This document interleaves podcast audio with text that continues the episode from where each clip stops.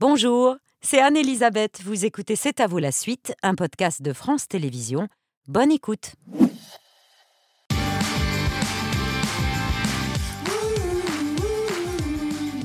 C'est à vous en direct jusqu'à 20h55 avec toute l'équipe ou presque. Patrick euh, Cohen vous présente ses excuses.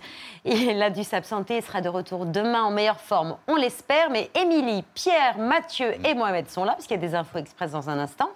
Et Cédric est toujours au poste pour le fameux point cuisson de 20h avec des tartelettes d'agneau d'estive. D'estive, voilà, 1400 mètres, comme j'expliquais tout à l'heure. Et quand j'ai passé une journée avec notre berger, eh il m'a inspiré. Et donc, on a fait un bouillon d'agneau au lait de brebis, puisqu'on avait fait la traite des brebis. Et Dieu que c'est dur de travailler en estive pour un berger. Et on les a infusés de plantes de pâturage. Il m'a expliqué Mmh. comment elles pâturaient, entre autres Comment la reine s'appelle ce berger? Jean-Bernard Maïtia. Eh bien, qu'on salue.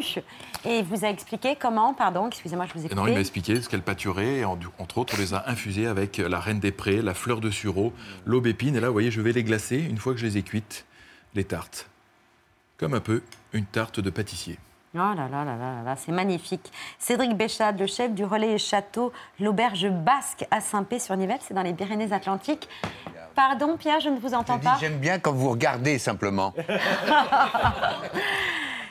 Mais oui, on peut toucher avec les yeux, hein. voilà, comme on dit aux enfants. Merci beaucoup, cher Cédric. À tout à l'heure pour le dîner de C'est à vous. Il n'y a qu'au cinéma que c'est possible. Prendre l'apparence d'une autre. Par exemple, la femme pour laquelle l'homme de votre vie vous a quitté et passer ainsi, sous ses traits, du temps avec lui, revivre ces moments dont on est nostalgique, tenter de le reconquérir et être prêt à en payer le prix fort. Pour ça, au cinéma, il suffit d'aller voir une certaine Madame Peng. Un rôle comme ça, ça se refuse pas. Femme forte, intelligente, battante, engagée. Antoine m'a quitté. Je peux pas me laisser submerger. Madame Punk va vous donner ce qu'il faut pour vous relaxer et reprendre confiance en vous. Trois contre, pas police, pas moi. Pourquoi sinon? Qu'est-ce qui se passe? C'était quoi? Un psy? Un truc euh, moins conventionnel. Tu vois une femme? Ça te regarde pas. Mais tu veux que je te dise Tu confonds une histoire de cul avec une histoire d'amour? Tu le désires encore? La question, c'est comment on fait pour résister à son désir, à ses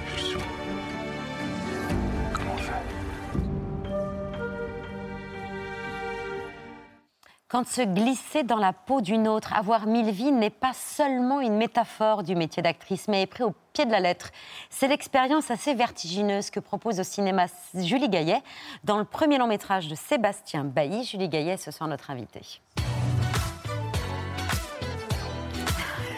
Bonsoir, chère Julie, bienvenue sur le plateau de C'est à vous. Ravie de votre présence ce soir à l'occasion de ce, ce film et de votre livre Ensemble on est plus forte, Euh, le portrait de sept personnalités engagées dans le combat euh, auprès des femmes. Un livre et un film qui sortent le 8 mars, journée internationale du droit des femmes. C'est évidemment pas un hasard. Si, c'est un hasard. Eh ben, c'est un hasard heureux. Voilà. C'est une femme très amoureuse que vous incarnez dans, comme une actrice. Une femme tellement amoureuse qu'elle est prête à tout pour reconquérir l'être aimé, prête même à devenir une autre, voire à mettre sa vie en danger. C'est terriblement romantique. Est-ce que c'est féministe? Mais euh, oui, moi je crois en l'amour. euh, J'aime les belles histoires d'amour. Donc, euh, est-ce que c'est féministe? C'est homme-femme aiment les, les histoires d'amour, il me semble. Et après, c'est vrai que c'est aussi ce que vous disiez, une métaphore euh, sur mon métier d'actrice, puisque ça s'appelle comme une actrice. Je pourrais ajouter deux 50 ans que j'ai. Mais euh, oui, oui, c'est euh, vivre mille vies. Donc, elle va pour essayer de le reconquérir aussi. Et voir ça Madame devient une addiction, en quelque sorte. De la même façon que ce métier peut être une addiction? Euh, on peut en tout cas, c'est vertigineux, c'est quand même excitant de plonger dans des vies, c'est un peu, euh, c'est très très fort ce métier d'acteur. Et effectivement, à force de plonger dans des vies, et si on se laisse emporter, on oublie sa vie, on perd un peu pied. Alors moi, j'ai toujours fait attention de laisser derrière la porte euh, ma vie pour justement pas partir dans ce tourbillon. Mais là, euh, ça parle d'addiction aussi parce qu'elle est fragilisée, elle est dans ce moment fragile, donc elle a besoin d'une béquille. C'est là qu'elle va voir Madame Bang, comme vous dites, qui va lui donner cet élixir. Mais c'est euh, voilà, c'est un peu comme dans Alice de Woody Allen ou, ou même, euh, comme dirait Sébastien Bailly, il, il me fait rire avec ça, c'est un peu comme... dans Gremlins, ce, ce vieux chinois qui donne euh, le mugwai qu'il ne faut pas nourrir après minuit, mais qui finalement. Voilà, donc je vais, la- je vais voir cette Madame Peng et qui Et vous va me donner. pas ses euh, conseils, et je ouais. n'écoute pas ses conseils parce que forcément on abuse un peu trop. Vous nourrissez le mougouaï après minuit. Voilà. Et grâce à ces gouttes, je peux vivre mille vies. Dans le film, Anna n'a plus l'âge d'interpréter le rôle dont elle rêve depuis toujours, et pourtant, elle se présente au casting. Euh, elle tente quand même sa chance, même si elle n'a plus l'âge. Ne plus avoir l'âge du rôle, est-ce que c'est ce qui explique que beaucoup de femmes, beaucoup d'actrices disparaissent au cinéma à partir d'un certain âge? Je ne sais pas si ça explique, mais c'est clair qu'il y a aujourd'hui des études qui le prouvent, puisqu'il y a même une association qui s'est montée au sein du collectif de- des acteurs qui s'appelle le tunnel des femmes de plus de 50 ans. C'est-à-dire qu'après 50 ans, hop, on rentre dans un tunnel, on disparaît. Dans la société, il y a une femme sur deux de plus de 50 ans. C'est quand même énorme, c'est 20%. Plus de- Et bien, euh, dans- sur les médias, dans les médias, elles sont plus que 7%. C'est un c'est pas du tout représentatif de la société. Donc c'est réel. Donc là, je viens d'avoir 50 ans, je rentre dans le tunnel bientôt. Euh, mais il y a- il y a Moi, des je suis bons dans le rôles, mais- tunnel. hein. Ah, es Ça, dans le vous êtes tunnel. surreprésenté. Voilà, vous avez vu. C'est vrai qu'on est deux sur trois à avoir plus de 50 ans. Absolument. Mais comment donc, faire non, c'est vraiment euh, un, un sujet et c'est aussi une injonction à- pour toutes les femmes, cette idée de, de, de- qui est faite aux femmes d'être encore belles. Catherine Deneuve disait, je me souviens, c'était assez beau, elle dit que quand elle a, commencé à avoir- quand elle a eu 50 ans, qu'on commençait à lui dire « Ah, vous êtes encore belle pour votre âge Voilà, cette chose qui est assez... Je ne sais pas si on vous a déjà dit ça, euh, cher Pierre. Que Très beau encore. Donc, il faut, pour lutter contre ça, il faut accepter de montrer les marques du temps, les imposer en quelque sorte. Euh, pour lutter contre ça, non, euh, Non c'est pas. C'est pas lutter, c'est juste avoir une présence, c'est exister. Et, et peut-être, euh, évidemment qu'on a envie de, de- de- ben, voilà, d'être en forme, de faire du sport, de, je sais pas, faire un petit détartrage, être mignonne, euh, faire des petites choses. Je ne sais pas contre. C'est c'est l'idée que ça devienne une telle injonction qu'on est prisonnière de ça et qu'il n'y a plus cette vision de la femme qui vieillit. Euh, je pense qu'on aime euh, les voitures neuves. Moi, j'adore les Formule 1, mais j'aime bien aussi la belle vieille Jaguar cabossée. C'est-à-dire qu'on peut aussi aimer les vieilles voitures. Enfin, je veux dire, il y a un moment, il faut avoir une belle représentation. ouais, alors une deux chevaux, une Citroën, moi, ça me va. J'adore le les 24 heures du classiques, Oui. si vous voulez. Mais euh, non, mais c'est- l'idée aussi de. euh, Il y a eu tellement de, de- de couvertures de magazines où on est, on est photoshopé complètement, complètement, c'est-à-dire que ça efface totalement. Il y a un moment, euh, le, le maquillage, tout ça, et, et ce Photoshop, c'est aussi un peu. Ma grand-mère, elle disait, le maquillage, c'est du trompe-couillon, quoi. Mais il y a, il y a le moment où il faut aussi s'accepter comme on est un peu. Et, et- et donc, si, si la société ne voit pas les femmes de plus de 50 ans ou les refuse, c'est quand même un peu compliqué. Mais le film, c'est vraiment aussi sur le couple qui passe le temps, sur cette idée de comment on, on continue, comment on, on- on se réinvente, comment on se retrouve après que le temps. euh, Bah, votre partenaire, justement, dans, dans- dans le film, celui que vous essayez de reconquérir, c'est quand même un très bon ami à vous. Dans la vraie vie, Benjamin Violet, que vous connaissez depuis euh, 20 ans, il était l'un de vos témoins de mariage. Ouais. Et il y a une scène qui a peut-être pas été facile à tourner, c'est la scène de la dispute. Absolument. Bon, allez, ça suffit, donne-moi ça, j'en ai marre. Je savais qu'il fallait plus qu'on se voit, Anna, faut plus qu'on se voit. Mais tu veux que je te dise Tu confonds une histoire de cul avec une histoire d'amour Tu tu- tu t'emballes comme un puceau. Je veux refaire ma vie, moi. Ah oui, tu refaire ta vie avec qui? Est-ce que tu vois pas que c'est moi que tu cherches au travers d'elle? Ah, moi, moi, moi, moi, moi, moi. Tu te prends vraiment pour l'embril du monde, là. Tu vois quoi? Je te vois toi. Ah non, moi je veux une actrice pathétique qui pense qu'à ça que... Attends. Attends.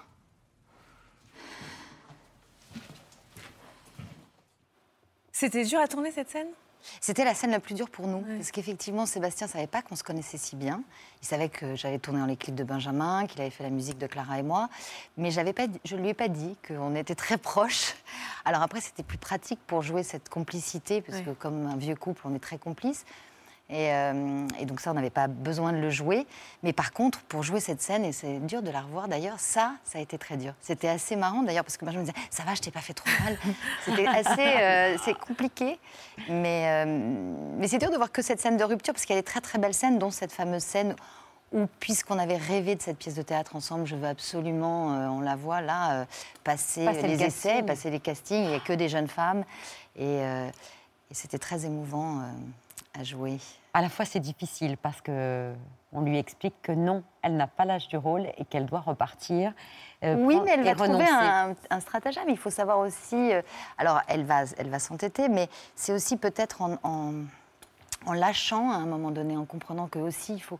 C'est-à-dire qu'elle va, elle va, elle va lâcher, puis elle va se libérer, oser avoir elle aussi des aventures. et Peut-être pour Le mieux le retrouver, mais je vais pas. Non. voilà, on va pas parler. Non, il mais faut le aller au film est- cinéma. Il Ouais, faut aller au cinéma voir mercredi prochain. très- Comme une actrice, Sébastien Bailly, euh, la jeune... euh, La jeune Agathe Bonizet. Agathe On a fait son un prénom. travail. Elle est incroyable dans Ouais. le film. Voilà. Puisqu'elle elle est souvent vue comme une ingénue. Là, elle est femme, elle est sensuelle, il y a des très belles euh, scènes.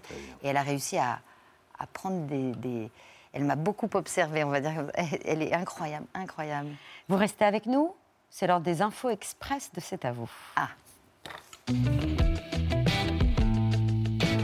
Mathieu. L'histoire assez folle d'un Dominiquais, Elvis François, c'est son nom, il a 47 ans. Sa mission en décembre, hein, c'était d'effectuer quelques travaux sur un voilier à quai, hein, dans un port de Saint-Martin aux Antilles. Alors que le bateau a été emporté au large et Elvis François ne sait pas naviguer. Il a survécu 24 jours en mer, 24 jours sans moyen de communication, de quoi perdre espoir. Écoutez surtout de quoi il s'est nourri pendant ces 24 jours en mer, de ce qu'il a pu trouver sur le bateau. But I had no food. It's just um, a bottle of ketchup that was on the boat, um, uh, garlic powder, and uh, Maggi. So I mix it up with some water so that had me for me to survive the about 24 days in the sea. 24 days, no land, nobody to talk to, don't know what to do, don't know where you are. It was rough. Um, a certain time I lose hope. I think about my family.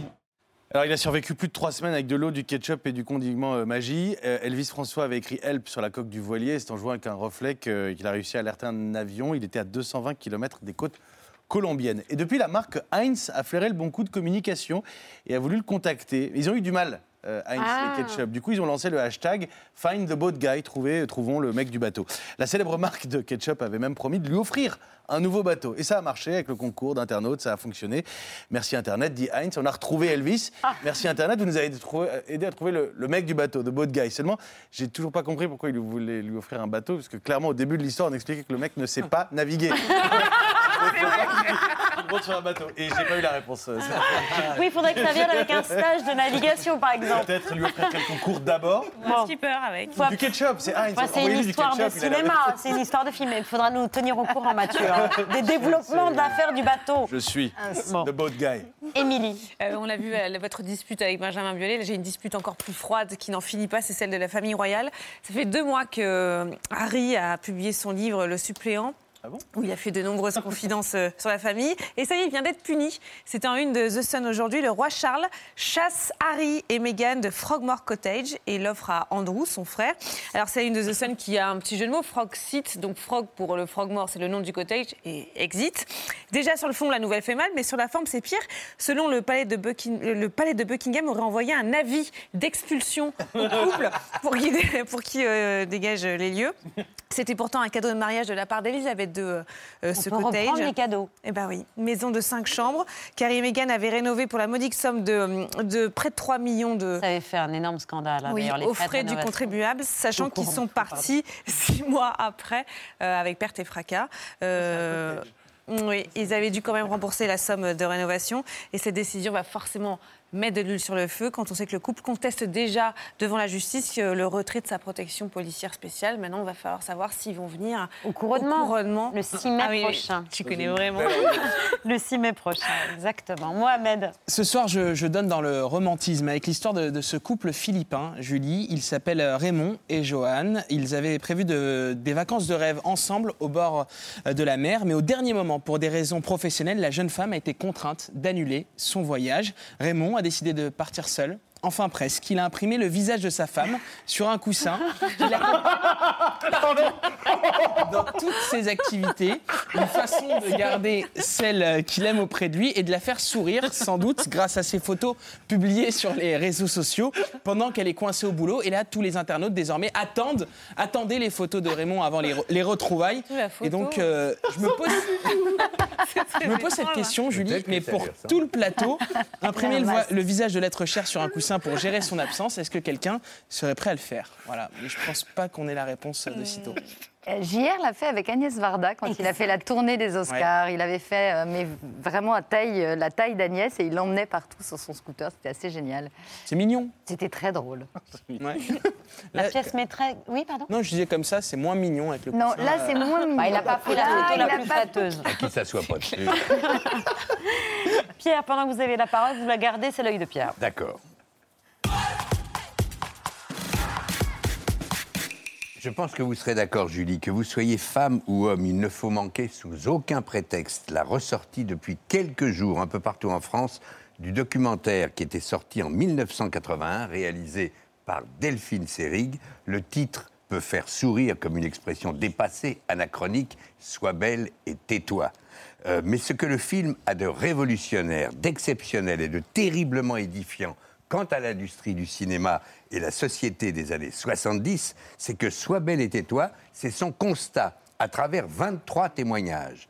23 comédiennes françaises et américaines que Delphine Seyrig a enregistrées entre 75 et 77. Je vais vous proposer ce soir surtout le témoignage de Jane Fonda, figure de la liberté, plus tard l'engagement citoyen et, et féministe, fille de l'immense Henri Fonda. Regardez-la raconter ce que toute jeune, avant sa venue en France, euh, la Warner voulait faire d'elle, comme elle l'a raconté à l'époque à Delphine Seyrig. Il voulait que je fais casser la mâchoire, briser la mâchoire par une dentiste pour Creuser les joues. creuser les joues. Un jour, euh, avec le nez que tu as, tu vas jamais pouvoir jouer la tragédie parce qu'on ne peut pas le prendre au sérieux, ce nez-là. Et puis, dernièrement, euh, le, le- le mot est venu d'en haut que Jack Warner, le chef du studio, euh, voulait que je mette des faux seins. Ben, il n'aimait pas des, des femmes avec des petits seins. Alors c'était très clair, j'étais un produit du marché et il fallait bien que je m'arrange euh, pour me rendre commercial parce qu'on allait investir de l'argent sur mon dos. Alors le mâchoire quand même il l'a pas arrangé, ni le nez, mais j'ai porté des faux seins et des cheveux blancs et les cils pendant dix ans quoi. 23 témoignages dans ce film, euh, des visages connus, ceux de Juliette Berthaud, Marie Dubois, Shirley MacLaine, Barbara Steele, d'autres plus oubliés. Delphine Seyrig utilisait pour la première fois ces caméras vidéo légères qui permettaient dans les années 70, c'était la première fois de tout faire à l'épaule. Et elle avait demandé des plans fixes, comme ceux du président de la République, avait-elle dit, pour que seul le propos compte, souhaitant que ces comédiennes ne soient pas maquillées et tout juste coiffées. Et on se rend compte que certaines d'entre elles, dans cette espèce de liberté du tournage et du filmage, oubliaient euh, la caméra et en venaient à se rendre compte elles-mêmes de l'énormité de ce qu'elles racontaient et de ce qu'elles avaient subi. Par exemple, l'américaine Louise Fletcher. People are not too drawn to mature women's bodies either. I mean, they really like 19 year old bodies. I wish it weren't so. I would give anything if it weren't so, but it isn't. I mean, that's the way life is. I mean, why do um, old cars, why are old cars rejected? You know, that Old have a, old but- cars that have dents in them and, uh, you know, the paint is coming off.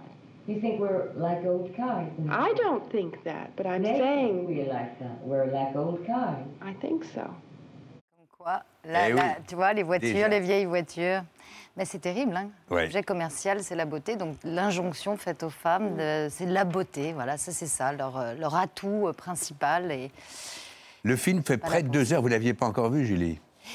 J'ai vu. Si, si, j'ai vu Sois belle et tais-toi. Voilà. si, Eh ben, il ressort, faut vraiment. Vous, vous dites comme moi qu'il faut Mais absolument. c'est parce le que c'est aussi une actrice qui interviewe Ah bah oui. actrices. Et Jeanne Moreau a 50 ans, on l'a oublié, et vient de ressortir le documentaire qu'elle avait fait. On en a parlé ici. Ah, vous en avez parlé, mais euh, sur Liliane Guiche, incroyable. Et elle devait faire une série avec Elisabeth Taylor, avec des actrices. Et à l'époque, la télé a dit non, c'est pas très intéressant. Ah Donc on ne l'a pas produit, ça. Et c'était for- formidable parce que c'est une actrice qui interviewe une autre actrice. Donc la, la parole est différente. Voilà. Le film euh, euh, sera proposé avec un débat au cinéma Le Luxor à Paris, mais il va être dans une centaine de salles en France à partir du 8 Oui. mars. Il faut vraiment aller le voir. Il y a Maria C'est extraordinaire. Schneider. Maria Schneider. Maria Schneider. Il y a Maria Schneider, qui dit un des choses extraordinaire. Bah, sur le tournage du dernier Mais je l'ai vu, ouais. Et- et- non, et- c'était pour la après, suite. elle- Et pour la après, suite. quand elle est aux États-Unis. ouais. Euh, on, on a encore plein de choses à se dire. Oui. Pas à Mathieu. Ah, alors, à demain, cher Mathieu. Au revoir. Mais le reste de l'équipe est là jusqu'à 20h55. C'est parce qu'il a du boulot et des enfants. Ah. Parce qu'il n'a rien à dire. Tout de suite le vu. C'est lui qui s'occupe des enfants Oui Pas ce soir.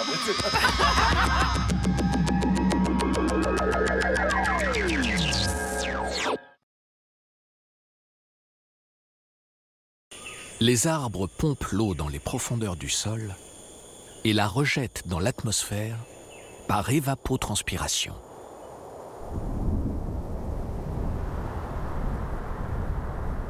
La vapeur reste suspendue dans le ciel jusqu'à ce que la forêt libère un nuage de spores.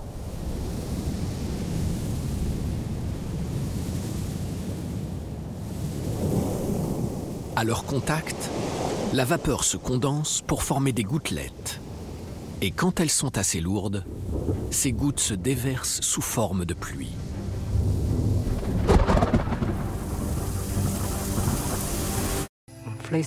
Il se nourrissait de la viande. Il se réchauffait grâce aux fourrures et aux peaux. Ils utilisaient aussi les os des bêtes pour en faire des outils. C'est tout cela que la roche me raconte. C'est un peu comme s'il s'agissait d'un mur sur lequel les anciens avaient laissé des messages, des indices à destination des générations suivantes.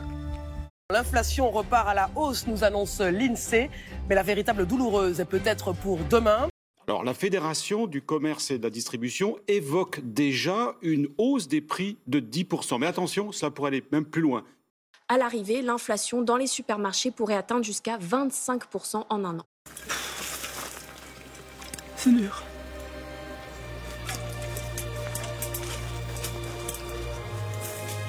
Les Restos du Cœur n'ont jamais servi autant de repas. L'association a vu sa fréquentation augmenter de 20% en un an.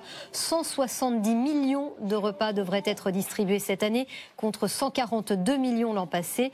On voit aujourd'hui qu'on est dans une situation qu'on n'a jamais connue, aussi rapidement et aussi fortement.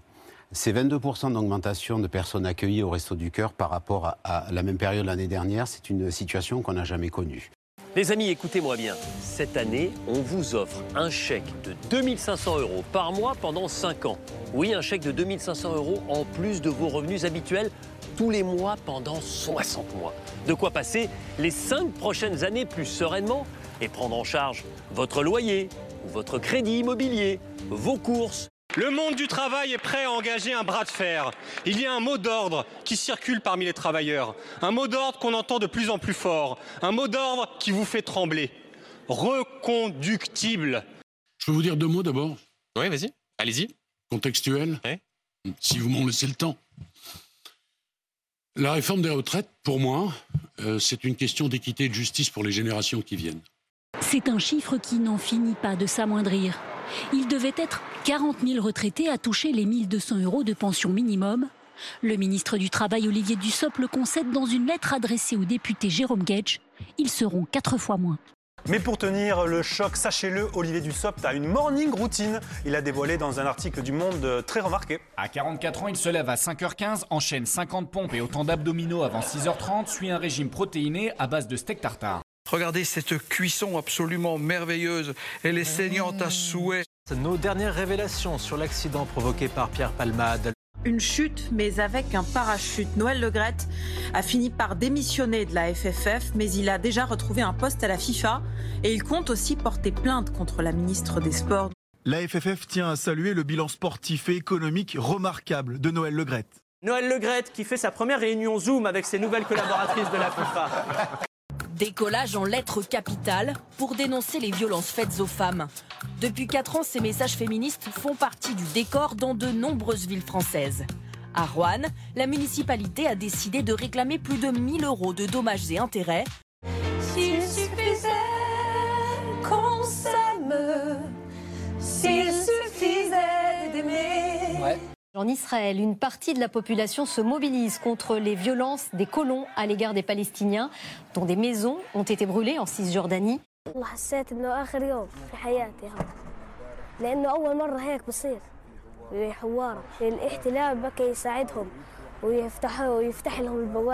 Aujourd'hui, on est dans les faits, dans une fragmentation hmm. des deux sociétés. Et aujourd'hui, il y a des Israéliens qui se sentent plus proches de Palestiniens que d'autres Israéliens. Quand on voit qu'il y a des Israéliens qui se font eux-mêmes tabasser par des colons quand ils vont à la cueillette des oliviers avec certains Palestiniens, on est aujourd'hui dans cette réalité-là. Le système politique israélien veut que des partis totalement minoritaires, en l'occurrence là des partis euh, minuscules euh, suprémacistes juifs, clairement racistes, menés parfois par des repris de justice, ont un pouvoir absolument prohibitif, puisque c'est eux qui permettent d'obtenir les 61-62 sièges sur les 120 de la Knesset. Aujourd'hui, on est Israël face, est face à un dilemme, c'est qu'il ne peut plus se définir comme un État juif et démocratique. Vous avez un ministre de la Sécurité intérieure, même. voilà, qui a donc main euh, et prise sur la police. Quand vous regardez le cursus de ce personnage, c'est quelqu'un qui appelait ouvertement à l'assassinat de Yitzhak Rabin, l'ancien euh, Premier ministre travailliste. Ses vœux ont été comblés. C'est quelqu'un qui a été condamné à plusieurs reprises pour euh, ses méfaits. Euh, et c'est quelqu'un qui, avocat, s'était proposé spontanément pour défendre un couple de jeunes juifs qui avaient brûlé vif une famille, père, mère, bébé. Tué pour sauver la vision nazie de l'humanité. Une humanité arienne menacée chaque jour par tout ce qui ne l'est pas. Mais comment contester l'appartenance d'un homme à l'espèce humaine? Julie Gaillet, en 1997, qui a 24 ans à l'époque, a déjà tourné six films, dont un avec la grande Agnès Varda, vient d'obtenir le prix Romy Schneider, qui récompense les espoirs du cinéma français. Dans les jardins du musée Rodin, une muse donne une âme à des statues. Julie Gaillet, 24 ans, 6 films, élue meilleure jeune comédienne française par les critiques de cinéma. Au début, j'ai pas travaillé tout de suite, tout de suite, donc euh, il fallait bien que je finance mes stages de théâtre, mes cours, euh, tout ça. Donc j'ai travaillé comme serveuse euh, ici, au Coffee Parisien, et puis à Londres comme barmaid, comme serveuse dans un pub. Je faisais des sandwichs sur l'autoroute, j'ai fait plein de trucs pour payer mes stages de l'acteur studio. Elle travaillait beaucoup, elle était souvent en retard, mais en fait on l'excusait à chaque fois parce qu'avec son sourire elle réparait tout. Ben oui, vous en parlez. toujours en retard. Vous en parlez dans ce livre Ensemble plus forte. Pourquoi vous en parlez? Parce que que ce soit comme vendeuse, serveuse, barmaid à vos débuts ou plus tard comme actrice, vous avez toujours tenu à votre autonomie financière. C'était indispensable pour exister dans un monde foncièrement masculin. Et toujours aujourd'hui. oui, oui, c'est. euh, ben, j'ai essayé en tout cas avec ce livre parce que j'ai beaucoup. C'est très difficile pour moi d'écrire. C'est pour ça que c'est pas du tout. C'est pas parce que c'est le 8 mars, c'est la journée du droit des femmes que le livre sort, puisque ça fait trois ans que je travaille dessus et. Comme pour mes documentaires, je me posais cette question sur euh, l'engagement des femmes et toutes ces femmes que j'ai rencontrées. Et je voulais faire un documentaire. Et puis finalement, j'ai commencé à écrire leurs portraits. Et en écrivant leurs portraits, je me suis dit qu'il fallait quand même que j'écrive parle un peu de moi. Donc me poser la question, et cet exercice de l'écriture est, est- est très, moi qui suis pudique, est très particulier d'essayer de se replonger. Qu'est-ce qui a fait? Quel est le déclic? Et comment Peut-être on ne naît pas féministe, On on, le choisit, devient. on le devient, et, et comment et pourquoi Et qu'est-ce, quelles ont été ces femmes que j'ai rencontrées incroyables? Mais je dis donc, effectivement, euh, je, je- je suis euh, en retard. Mais c'est parce que je suis très présente quand je suis là. Autonomie, indépendance et méfiance aussi à vos débuts. C'est la raison, par exemple, vous le racontez, pour laquelle vous ne vous rendiez jamais seul à un casting. Mais non, j'ai, hum, je ne sais pas pourquoi j'avais cet instinct-là. Avec, euh, j'allais toujours avec une camarade, on allait à deux. Donc une, une fois, on a eu une surprise, on a ouvert la porte et le producteur était en peignoir, mais on était deux. Et, euh, et j'ai toujours eu cette sensation, mais Pourtant, on n'en parlait pas, il n'y avait pas eu la vague MeToo, il n'y avait pas eu toutes ces révélations. Et, et je crois que ça a été une énorme prise de conscience de la société de se rendre compte de tout ce harcèlement que subissent les femmes, de tout ce Qu'elles subissent, qu'elles anticipent, voilà, comment on regarde intègrent. derrière notre épaule avant de faire un code et de rentrer sous un Porsche. Euh, voilà, et, et donc parler de, de- de- de femmes qui font bouger les choses, qui ont fait changer les choses depuis 2017, depuis MeToo. Et parmi les femmes aussi qui avaient fait changer les choses avant, c'était Agnès Varda, une de vos grandes rencontres. Elle vous offre votre premier grand rôle dans les 101 nuits de Simon Cinéma en 95. Elle, était féministe et elle assumait d'être d'être mère. Elle en parlait. Si vous faites un film et que, par exemple, votre petit garçon a une rougeole, qu'est-ce qui se passe? Ah ben il s'est passé ça littéralement avant-hier. Eh bien, j'étais ennuyée. J'ai décommandé mes rendez-vous du matin. Ensuite, je me le suis fait garder l'après-midi, puis je l'ai resoigné le soir. Et moi, j'accepte de très bon cœur, avec Jacques d'ailleurs, qui quand il est là, là, il n'est pas là, mais nous acceptons de très bon cœur que les enfants nous dérangent. De dire ça déjà à l'époque, d'assumer, d'être à la fois énorme. artiste et mère, c'était énorme. énorme. Je- J'en parle dans Bah le oui. livre justement de ce moment où Agnès, elle, elle, elle faisait pas, elle n'était pas dans les mots, elle n'était pas dans un forcément euh, dire je suis féministe, Mm. elle l'était par les actes. Elle imposait ça. Elle l'imposait justement euh, avec les enfants. Un journaliste un jour lui avait dit Oh Mathieu, là, il est. Donc elle avait emmené Mathieu, nous nous gêne. Et elle a dit bah, Puisque ça vous gêne, on va arrêter là. Et elle avait pris Mathieu et elle était partie en disant exactement ce qu'elle dit. Et c'est un modèle pour moi, vraiment. Euh, euh, J'ai commencé avec elle, ça a été mon premier grand Mm. rôle. Et euh, il y avait une mixité, elle avait, c'était important pour elle qu'il y ait des femmes dans l'équipe. Donc c'est la première fois que je voyais une perche woman euh, euh, vraiment dans une équipe Qui sont mixte. toujours trop peu nombreuses hein, au Très peu nombreuses. Mais Agnès, elle disait, et c'est peut-être pour ça aussi le titre de ce livre, qu'il faudrait que maintenant, alors elles ont ouvert des voies, mais il y avait quand même quelque chose de négatif sur le mot féministe. C'était comme si on disait, ah là là, mais non, mais moi je suis pas féministe, comme si elles avaient été tellement, il y avait eu, ben, il y avait de quoi, elles ont fait bouger les lignes, elles nous ont ouvert des portes. Et là, depuis 2017, depuis MeToo, c'est positif. Parce, pourquoi? Et ce que disait Agnès, c'est vrai, c'est qu'il faut maintenant qu'on soit ensemble. Ensemble, on est plus forte. Il faut qu'on se rassemble, qu'on se mette nous aussi en réseau. Et, euh, et c'était ce qu'elle espérait. Et je crois que c'est ce qui arrive depuis 5-6 ans maintenant, c'est qu'on a pris conscience qu'ensemble, on était plus forte. Vous écrivez, vous décrivez vachement bien dans ce bouquin euh, que effectivement, vous l'avez dit avec euh, Babette, toute, euh, toute femme naît féministe, mais comment ça va se révéler? Et déjà écolière, vous aimez des jeux de garçons. Les mecs n'ont pas envie de jouer au foot avec vous, et les filles s'étonnent que vous ayez des jeux de garçons. Voilà, j'étais ni d'un côté ni, Ni de l'autre. Donc du coup. C'était très stéréotypé et je me rendais pas compte, j'avais pas cette conscience-là. C'est pas à cet âge-là, ça devrait pas, il devrait pas y avoir ça. Et en réalité, si, il y a un test incroyable euh, qu'on fait passer aux, aux enfants de 7 ans, qui est un, un faux test pour un yaourt, ou une pub pour un yaourt où on dit de regarder la caméra, faire Hum, c'est bon. Eh bien. 90% des petites filles prennent le yaourt qui est immangeable en faisant Hum, c'est bon parce qu'elles sentent qu'elles sont regardées, alors que les petits garçons prennent le yaourt, c'est dégueulasse, et le crash. Et il y a peut-être 10% des petits garçons qui vont faire Hum, c'est bon. Il y a effectivement 10-20% d'hommes battus, mais c'est 90% des petites filles qui savent qu'elles doivent prendre sur elles, faire plaisir et qui prennent ce yaourt. Faire ce que- faire il y a déjà à l'école ce, ce- ce sexisme, ce- ce- la société infuse. Et donc, c'est ce que j'essaye de raconter. Et là, pour le foot, c'était assez fou. Moi, je ne Mm. savais même pas qu'il y avait un foot féminin qui existe depuis le MLF. Ça fait 50 ans qu'il y a du foot féminin. Maintenant, je défends le, le football Le féminin. foot féminin, vous avez même fait un, Un très joli documentaire. film, euh, sur l'équipe de Lyon. Euh, vous, euh, ensuite adolescente, bah, vous, vous, considérez que vous n'êtes pas égalité avec vos frangins. Ils peuvent sortir jusqu'à n'importe quelle heure. Ils veulent pas que vous sortiez en mini-jupe. Là, ça pesait aussi. Oui, mais ils le font plus par inquiétude. Oui, par protection. Par protection, pas parce qu'ils veulent pas que je sorte, mais parce qu'ils t'es sûr que tu vas sortir comme ça, de peur de que je sois agressée? Donc c'est pas le féminisme, c'est pareil, c'est-à-dire que cette conscience-là, elle était aussi chez mes frères. Donc je- j'explique et j'essaie de raconter un peu, même si vraiment le livre c'est beaucoup d'autres femmes parce que je parle un tout petit peu de moi là, mais euh, c'est pour mettre en avant des, portraits très importants.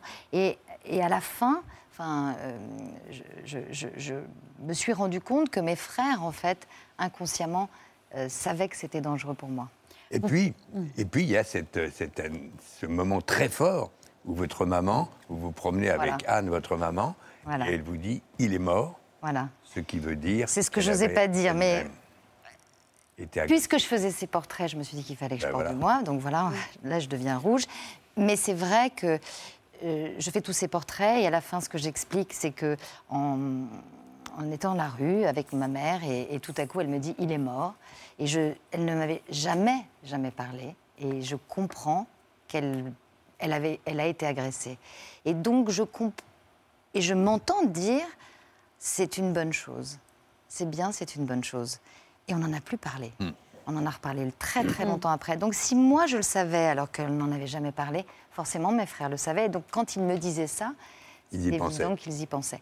Et on porte toutes et tous le poids de toutes ces générations. C'est le travail que fait Mukwege dont je fais le portrait, qui euh, avec la chaire Mukwege comptabilise les viols en ce moment en Ukraine, partout. Mais pendant la Seconde Guerre mondiale, on ne considérait pas que c'était un crime de guerre, les viols.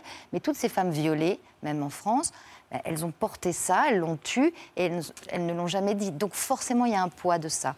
Donc aujourd'hui, on comptabilise, on considère que c'est un crime. C'est les avancées de Gisèle Halimi, de toutes celles qui nous ont ouvert les portes.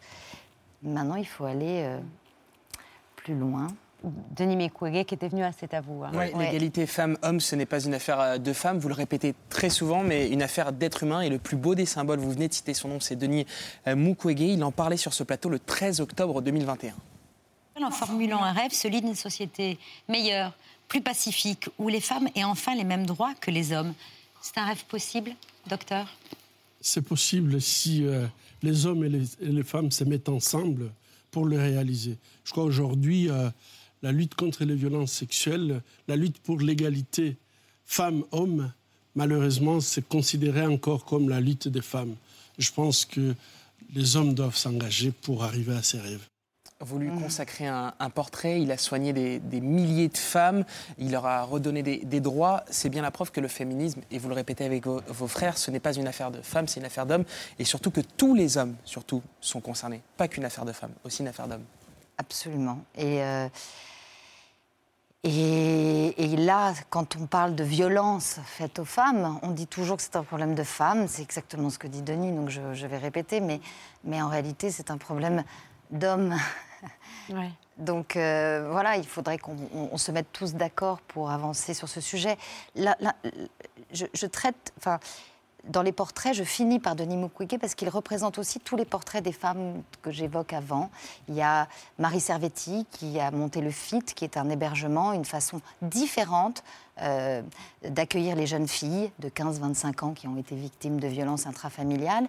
Et elle a un nouveau procédé. Et Denis Mukwege a fait ça. C'est-à-dire dans son hôpital, il répare les femmes physiquement, il les répare aussi dans leur tête comme Marie Servetti. Puis je fais un portrait de Valence Borgia, qui est une grande avocate qui a fait énormément avancer le droit des femmes. Pareil, à l'hôpital de Panzi, il leur, donne des droits, il, explique aux femmes leurs droits, et donc elles deviennent vraiment des guerrières. Et enfin, je parle d'Anne-Cécile Melfer, qui a fait cette fondation, la Fondation des femmes, euh, qui soutient toutes les autres associations et qui montre qu'on donne des bouts de ficelle aux associations de femmes aujourd'hui. Et, euh, Mukwege a fait sa fondation, la chaire Mukwege. Donc j'essaye de raconter dans tous les portraits, mais il y a aussi le portrait d'une victime. Il y a Gwen, que j'ai découvert en fait, euh, qui est une femme qui, qui- qui va sortir les femmes victimes de violences de chez elle et les éloigner des conjoints violents. Et Gwen, c'était une histoire assez folle d'ailleurs, parce que c'est au moment où il y a eu cette affaire Closer, où Mhm. j'étais complètement enfermée, et je ne pouvais pas sortir, et je me disais, euh, je- mon entourage en tout cas trouvait que je dépérissais. Et donc on a trouvé, je m'éteignais. Ils ont, ils ont trouvé un procédé. On a, je me suis, une amie s'est déguisée en moi, a fait semblant de rentrer dans une voiture et de partir en, en courant. Et moi, j'allais très calmement avec mon petit frère dans une autre voiture. Puis je me suis retrouvée après plaquée au sol d'une autre voiture. On m'avait, voilà, bref. Et dans cette espèce d'épopée absolument euh, folle. euh, Là, le garçon qui conduit me dit c'est bon, vous pouvez sortir. Il nous restait, je sais pas, 500 km à faire. Et là, il me parle que de sa femme, Gwen, qui va chercher des femmes pour les sortir de compagnons violents. Et il ne me parle que d'elle et il me parle de son travail, de justement, de comment il l'aide parfois quand il y a, il y a À vraiment des grandes à, à- à la euh, sortir elle aussi. Et, euh, et ça a été un moment très très fort. Et donc j'ai dit mais je veux rencontrer Gwen, ce que j'ai fait un peu plus tard et qui est, qui est une personne incroyable qui travaille à Mâcon. Donc tous les portraits sont des femmes que j'ai rencontrées. La première campagne qu'on avait lancée sur l'endométriose aussi avec l'UNISE. Voilà, j'essaye. euh, euh, mais avec beaucoup de pudeur, j'ai beaucoup de mal à parler de moi en général. J'étais Donc là, je me que vous suis reveniez sur cet épisode, mais on comprend pourquoi vous revenez sur cet épisode. C'est pour justement évoquer votre rencontre avec Gwen et son compagnon. Et dire que voilà, c'était rien. Oui, vous relativisiez par rapport à. Voilà, vous vous de sentiez traqué, mais que c'était rien par rapport à ces femmes qui subissent des violences euh, intrafamiliales. tout En- le temps, tout le- tous les jours. Tous les jours. Et là, on voit les féminicides aujourd'hui, c'est assez terrible. Ensemble, on est plus forte. C'est à paraître mercredi prochain aux éditions Stock. Et puis, comme une actrice, c'est en salle mercredi prochain. Et c'est signé Sébastien Bailly avec Benjamin Biolay et Agathe Bonizza. Vous restez avec nous. On va dîner avec Johan Spar. D'ici là, j'étais à ça, Zoé Bruno. J'étais à ça. Un grog, mon Guigui, s'il te plaît. Ah bah je te fais ça tout de suite, puis je vais te l'offrir, tu me fais de la peine là. Attends, t'es venu en vélo alors qu'il pleut? Bah, Quelle arrivée Ah, bah c'est bien que tu fasses des efforts, je suis fier de toi, ma chérie Nette. Bah, ça va, je t'ai pas attendu pour faire du vélo non plus. Hein. Ouais, mais par contre, t'as toujours pas appris à anticiper. Suffit pas d'avoir une monture hein, pour être un véliste. Rigolote. Eh oui, on est en Vendeste. Ah, ça va dracher sévère, hein Hein? Va pleuvoir, quoi. Bah, il peut dire ça en léchant son doigt, lui? Marrant. Allez, sors ta cape de pluie, on y va. Ma cape de pluie, non mais t'es pas bien toi, la honte, c'est bon. Ah non. J'ai mon impair.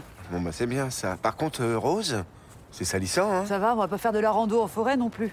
Puis moi j'aime bien cette couleur. Ça me sied au teint, non? Bah non. Il est agaçant, ton frère, parce qu'au final, il a toujours raison. Ansel Ah, top, top, top, top, top, j'ai reçu une goutte. C'est dingue, ton doigt avait vu juste? Toujours. Ah. Attends, Zoé. Mets tes mains dans les poches, là. Fais un petit tour sur toi-même. Ah oui, c'est ça. Tu ressembles à une grosse... Une grosse... Mais il est dégueulasse Bah ouais, regarde. Ah non, non, il a raison, une grosse... Adieu Faut le boire, hein. Ah oui. Tu penses bien que j'ai pas gardé la capuche? Oh, J'étais à ça de pas être mouillée. Bienvenue à la table de C'est à vous, chère Julie, aux côtés de Bertrand Chameroy et de l'auteur, réalisateur, illustrateur, dessinateur et romancier, Johan Sfar. Ouais.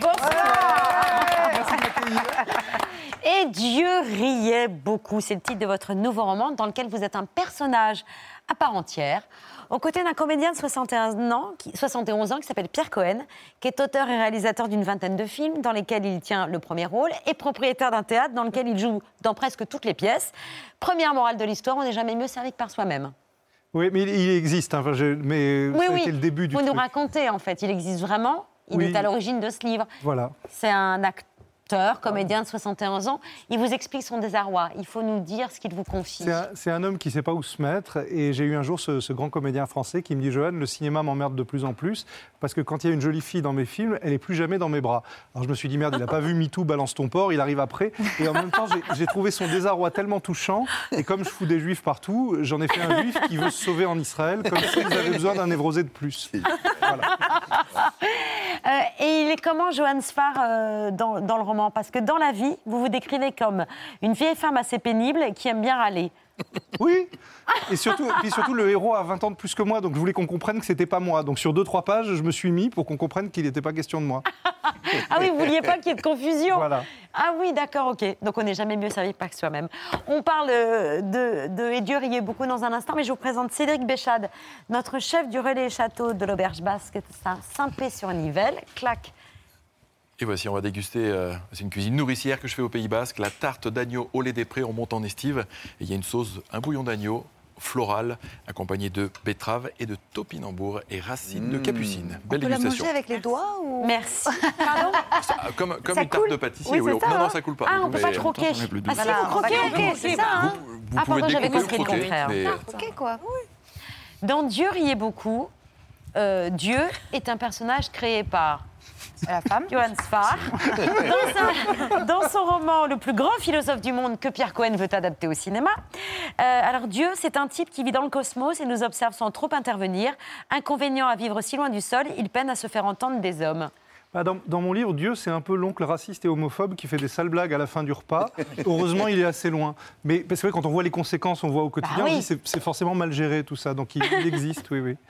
Et il a une barbe, Oui, oui, oui. pour qu'on voit pas son double menton. Mais parce que tout ça, tout ça, ça parle de théâtre et ça parle de comédien. Donc, euh, quand on fait semblant de raccrocher son portable, on n'entend plus. Quand on est Dieu, on a une barbe. Enfin, tout, tout le monde essaye de, de surjouer son emploi euh, dans ce livre. Joanne, vous avez dit tout à l'heure, vous voulez mettre, euh, vous mettez des juifs partout, dans tous vos livres, vous l'avez fait. Euh, sauf que dans ce roman-ci en particulier, vous accordez une place centrale à Israël. Et on vous a longtemps reproché de, de ne pas le, le faire plus tôt. Pourquoi le faire maintenant? Moi, parce que là, là, ça fait sens. Moi, moi j'ai un lien particulier à Israël pour deux raisons. C'est qu'une partie de ma famille vit là-bas. Mm. Quand j'étais petit, j'ai pas émigré en Israël parce que ma grand-mère n'aimait pas la climatisation. C'est dire si Ah, mais c'est une histoire de climatisation, vous pouvez quand même Ça. la raconter. Maria, est. on est allé en Israël. Ah ma oui. grand-mère a pris froid à cause Oui. de la clim et elle a dit on n'ira pas dans ce pays. Non, voilà. tout. Euh, Elle Et aimait ça, pas la c'est le clim, premier ouais. lien. Et le deuxième, c'est que je, je suis en train de développer des séries télé avec des scénaristes israéliens. On est en train de faire ma, ma bande dessinée Klezmer en- et on écrit avec des- Et donc je me retrouve là-bas assez souvent et je mesure, euh, pareil, l'écart entre un rêve et, et sa réalité et, la situation des Juifs de France par rapport à Israël est- a toujours été intenable et plus ça va, plus elle l'est. Et, le mien, en plus, comme si ça suffisait pas, il était auteur. Or, en Israël, le moindre plagiste a déjà écrit trois tragédies, qu'ils soient juifs ou arabes. Euh, c'est parce que les cinéastes palestiniens aussi sont excellents. Vous voyez Our Boys, il y a un réel israélien, un réel palestinien, c'est un chef-d'œuvre. Donc, ils ont vraiment pas besoin d'un juif français en plus. Et euh, donc voilà, c'était. euh, J'ai un pessimiste, j'ai un pessimisme qui s'accorde bien avec l'Israël d'aujourd'hui. Et puis vous vous amusez bien aussi du wokisme ambiant euh, avec le personnage d'Alfredine. Bah, je ne m'amuse pas, c'est très triste. J'essaie d'expliquer qu'aujourd'hui, quand on est comédienne et noire, rien n'ira jamais. Quelles que soient les décisions qu'on prenne. Dans- donc déjà, la pauvre, quand elle arrive pour un casting, quand il n'y a pas marqué noir, on l'appelle pas. Quand elle y va tout de même, on s'imagine qu'elle est la promeneuse de chien parce qu'elle est noire. Ah oui. Et après, il y a des rôles pour lesquels on la prend pas parce qu'elle est noire et ce serait pas bien qu'il y ait un noir dans ce rôle. Tout ça, c'est vrai. Mais moi, comme j'aime faire du roman comique, je, je m'arrange pour trouver ça marrant. Mais, mais il lui arrive, une, elle se retrouve dans une situation qui vous est arrivée? Laquelle Que- Celle- oui. Celle du crocodile Oui. Oui, c'est tout à fait vrai. Pour Monsieur Crocodile a beaucoup faim, donc je voulais, euh, en l'occurrence c'est un garçon, je voulais un comédien qui ait la voix de Sylvester Stallone en langue anglaise, et on m'envoie des enregistrements, et j'en trouve un qui a vraiment la voix de Stallone. J'ai dit, il faut le prendre lui, et la production m'appelle, elle dit, Johan, c'est pas possible, tu es en train d'animaliser une personne noire parce que ce comédien est noir. J'ai dit, d'abord, je ne savais pas. Et il dit, écoute, on va être obligé, de- donc on a, on a dû le virer, on a dû prendre un blanc à la place qui était moins bon, et j'ai juste demandé à pas être la personne qui allait lui expliquer pourquoi il était viré. Mais le pire de tout, et ce que j'explique dans le livre, Bah oui. c'est que si j'étais noir, et d'ailleurs même sans être noir, j'aimerais pas un dessin, animé, où, un dessin animé où tout le monde est blanc, où il y a juste une voix de noir pour faire le crocodile. Alors du coup, j'ai dit, est-ce que la petite fille peut être noire? Ah non, la petite fille peut pas être noire. Donc voilà. Donc, euh, donc j'essaie de décrire, en essayant de me marrer, une situation où on est toujours perdant, quoi qu'on fasse. Joanne, vous ne passez pas une journée sans dessiner, je peux le confirmer. On partage la même euh, brasserie. Dites pas où c'est. Voilà, on partage la même brasserie. Vous avez dessiné quoi aujourd'hui? Aujourd'hui, j'ai dessiné des super-héros. J'essayais de dessiner les super-héros. Ce que je faisais quand j'étais petit, je faisais un point et je faisais derrière les pieds en tout petit, parce que je savais pas dessiner très bien. En tout cas, votre bande dessinée, euh, Le chat du rapin, a fêté ses 20 ans l'année dernière. 11 tomes qui se sont écroulés à, à plus de. Écroulés? Qui se sont écoulés. Attendez, ça vient. Les croissants, ça vient. Ça, c'est pour la brasserie. Bravo, qui se sont écoulés à plus d'un million cinq cent mille exemplaires. Euh, une douzième, euh, un douzième est en préparation. Ce chat, il est toujours avec vous, il vous suit. C'est la partie de vous qui se permet de dire, de dire tout ce qu'il pense. Vous avez encore besoin de lui pour. euh, Quand il, quand il parle, je- alors, je- comme ça se fait bien, je fais vraiment gaffe. hein. Donc, euh, je me force pas, mais quand il vient me parler, j'écoute. Le, le prochain, ça va être sur la Première Guerre mondiale. Mon rabbin va être aumônier des armées.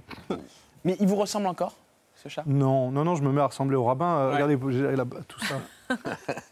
C'est-à-dire, vous préférez la sobriété du, du maître plutôt que le, le- le côté provocateur du chat? J'apprends à choisir mes combats. Je ferme de plus en plus ma gueule. C'est peut-être inquiétant. Ce qui fait que je me Pourquoi? lâche dans le roman, d'ailleurs. Pourquoi vous fermez de plus en Pourquoi? Parce qu'il m'est arrivé de trop l'ouvrir et d'être blessé quoi, sur, des, sur des choses. Sur les sujets de société, ça va, mais j'ai eu le malheur de vouloir représenter les auteurs il y a un ou deux ans et la Société des gens de lettres a voulu me faire un procès. Peut-être avait à raison, j'avais sans doute dit des bêtises. Et, euh, et je me suis dit, bon, c'est bizarre, ils sont payés par des auteurs, ils font des procès à des auteurs. Enfin bon, ça a suffi pour que j'apprenne à me taire sur certains sujets, mais pas tous, heureusement. Et ça fera un film, ce livre? Ça, ah, ça j'aimerais bien. Ah Ça, ça, vraiment, On attend le bien. film On voit la Il productrice. y a hein. une actrice? De plus de 50 ans Dans un tunnel, juste dans un tunnel. Ah, ben alors, voilà. Oui, euh, et elle est revolver en main dans de nombreuses scènes. Ah, j'adore Voilà. Je suis prête. Et Dieu riait beaucoup, et c'est signé Johan. Et puis Riviera en librairie Ah le 2 mars. Cette BD en noir et blanc où vous nous montrez votre alter ego. C'est un niçois comme Bertrand, plus vieux et plus méchant. C'est aux éditions Sonatine. Pour Julie, en attendant le Oh, bah, rôle. moi, je vais- je vais le lire, je Bah, vais- bah, cherchez votre rôle. Demain. Merci beaucoup à tous les deux d'avoir accepté notre invitation. Juste avant de retrouver Bertrand, un petit tour par la grande librairie d'Augustin Trapenard, qui est en direct avec nous. Euh, cher Augustin, une thématique autour du vivant, on m'annonce. Eh oui Émission exceptionnelle dans la grande librairie, en direct, Anne-Elisabeth, à 21h. Vous serez là, je vous connais. Cyril Dion, Mathieu Ricard, Éric Deluca et la romancière Marie Charelle. Ça va être formidable, c'est en direct, ce qui explique aussi un petit peu mon ton, là. Mon stress, peut-être, qui sait. Mais je suis heureux. Mais vous serez avec ce, ce petit gilet pour présenter la grande librairie. Ça vous plaît? Je savais que ça vous plairait. Je savais que vous alliez me, me charrier, mais je savais que ça vous plairait. Oui, bah, c'est tout ce que j'ai trouvé d'intelligent à dire. Je trouverai mieux la semaine prochaine. Gros bisous, bonne émission, cher Augustin. On conclut avec Bertrand Chameroy. Et c'est délicieux. Ah, merci. C'est délicieux, chef. Bravo, Cédric. Ah ouais. Bonsoir à la une de ce 1er mars, car oui, ça y est, Enfin nous sommes en mars. Fini Ah. février Ah, mars, le bout du tunnel de cet hiver sans fin, bientôt le printemps, le changement d'heure, les jours qui rallongent, le soleil, la douceur, la légèreté. Et décidément, ce mois de mars débute sur les chapeaux de roue, puisqu'aujourd'hui, pendant trois quarts d'heure, la vie nous a offert une parenthèse dans le flot de polémiques et de débats où ça hurle. CNews a été interrompu pendant 45 minutes. Sur CNews, toutes nos excuses pour ce problème technique.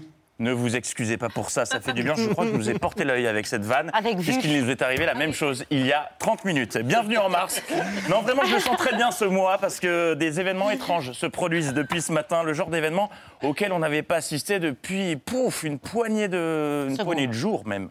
On va marquer une pause. Vous vous rendez compte, il est 9h51, on n'a pas encore parlé de Pierre Palmade. Mais non C'est historique. Aujourd'hui, 1er mars, une tranche info a tenu 51 minutes en direct sans évoquer Pierre Palmade. Tout arrive On se souviendra tous de ce qu'on faisait ce 1er mars. Non, vraiment, je sais sais pas ce qui leur prend, mais ils sont tous sur la même longueur d'onde aujourd'hui. On parle beaucoup de l'affaire Palmade, et il n'y a pas que ça. Euh, Il n'y a pas que, que l'affaire Palmade. Il y a aussi ces cas et qui euh, sont également euh, dramatiques. Ah oui. l'affaire Palmade, Il y a on va en dire un mot quoi. quand même. Ah bah oui, on va en dire un mot quand même, on va pas se priver, ça fait de l'audience, il faut faire tourner la baraque. En revanche, petit message de service, le jour où on doit m'annoncer la disparition d'un proche, euh, faites que ce ne soit pas Pascal Pro qui s'y cogne, parce qu'il ne met pas les formes. Merci vraiment, monsieur euh, Solovitch, d'avoir été avec nous. Euh, merci, merci. Juste Fontaine est mort. Ah oui, c'est- direct. C'était bien l'école, Timéo? Papy est mort. Mets un peu les formes, Pascal. Dans le reste de l'actualité, ce record, on avait l'habitude des politiques qui piquent un roupillon euh, en séance ou sur les plateaux. On a trouvé le champion des champions, le détenteur du titre, le nouveau, Jean Lassalle, qui a réussi l'exploit de s'endormir pendant le jingle de Sud Radio, qui dure deux secondes. Résistons, nous dit Jean Lassalle, résistons et c'est peut-être pas le plus mauvais des conseils en un temps, vous savez, euh, où il vaut mieux euh, bouger. André Berkoff qui ne recevait donc pas pas Jean Lassalle, non, car c'était Jean Lassalle de repos. Il suffirait de leur enlever les 50 de la salle. Monsieur Lassalle, et- oui, je, je- je remercie Monsieur Lassalle et je constate mais nous devons absolument réguler. Eh bien, merci. Et mais au même moment, Thomas Soto tenait à tout prix à obtenir sa réponse. Il est où, Olivia Grégoire? Il est où votre panier anti-inflation? C'est pour quand ce panier? Pardon d'insister, mais Non, c'est mais pour c'est- quand? C'est pour quand? C'est Pour pour, l'in- quand? pour l'instant. C'est pour quand, bordel, ce panier? Au bout de 10 minutes de forcing, euh, Olivia Grégoire a fini par craquer et répondre. On a donc demandé avec Bruno Le Maire, avec le président de la République Elisabeth Borne. Alors euh, déjà, non, le président de la République, ce n'est pas lui, et elle ne s'appelle pas Elisabeth Borne. Et le président de la République, c'est lui. Vous étiez samedi à l'inauguration par le chef de l'État, vous avez discuté et échangé avec Emmanuel Macron. Et oui, c'est Donc, selon le salon de l'agriculture qui se poursuit, et ce matin, France 3 recevait un agriculteur venu parler de son métier, de sa passion, mais tout ne s'est pas vraiment déroulé comme prévu. Il n'y a pas à dire sur France 3, et ils ont le sens de l'accueil. Je vais mettre euh, Julian à contribution. Voilà, il va être un, un portant ambulant. Il y a une petite entreprise corésienne qui le. Pro... Ah bah non, faut la mettre sur la tête, euh, Ouais, la casquette. enfin, Il y a euh. des t-shirts aussi, je vous laisse montrer. Ouais, mais Ah, mais elle est trop petite pour lui Je peux parler de mon métier quand même à un moment. Voilà. D'accord. C'est super sympa. Mais c'est Voilà, un de toute exposant façon, il n'avait pas le choix. C'est un agriculteur qui était vraiment venu parler de sa passion, mais qui a été présenté comme portoir ambulant.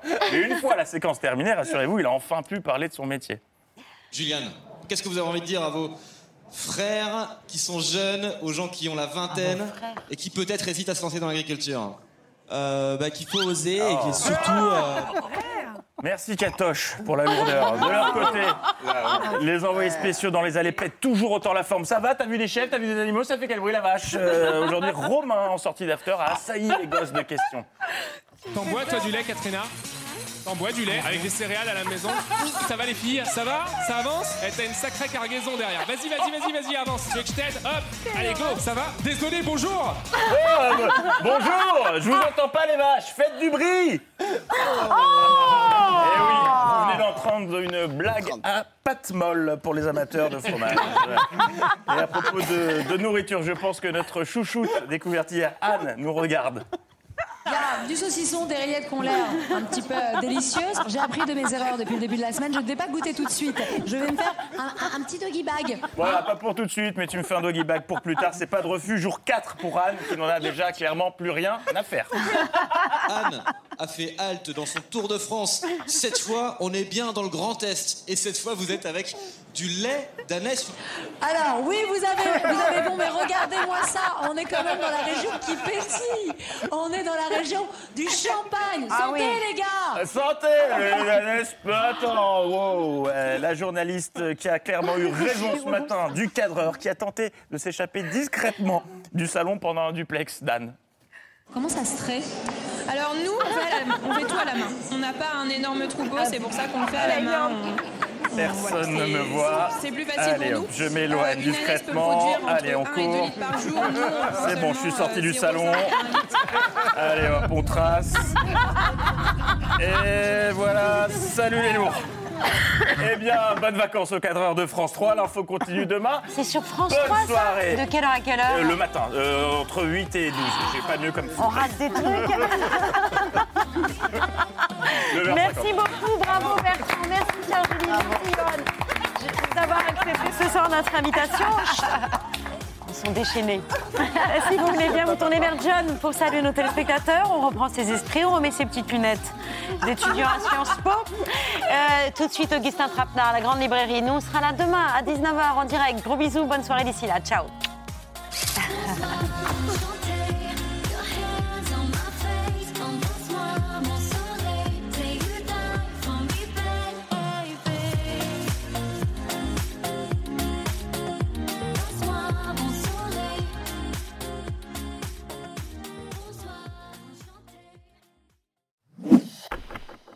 Merci d'avoir écouté ce podcast de France Télévisions. Pour ne rien rater de C'est à vous en audio, vous pouvez vous abonner à tous nos podcasts sur votre plateforme d'écoute favorite dans la rubrique C'est à vous et en vidéo, le replay bien sûr, c'est sur France.tv. À très vite.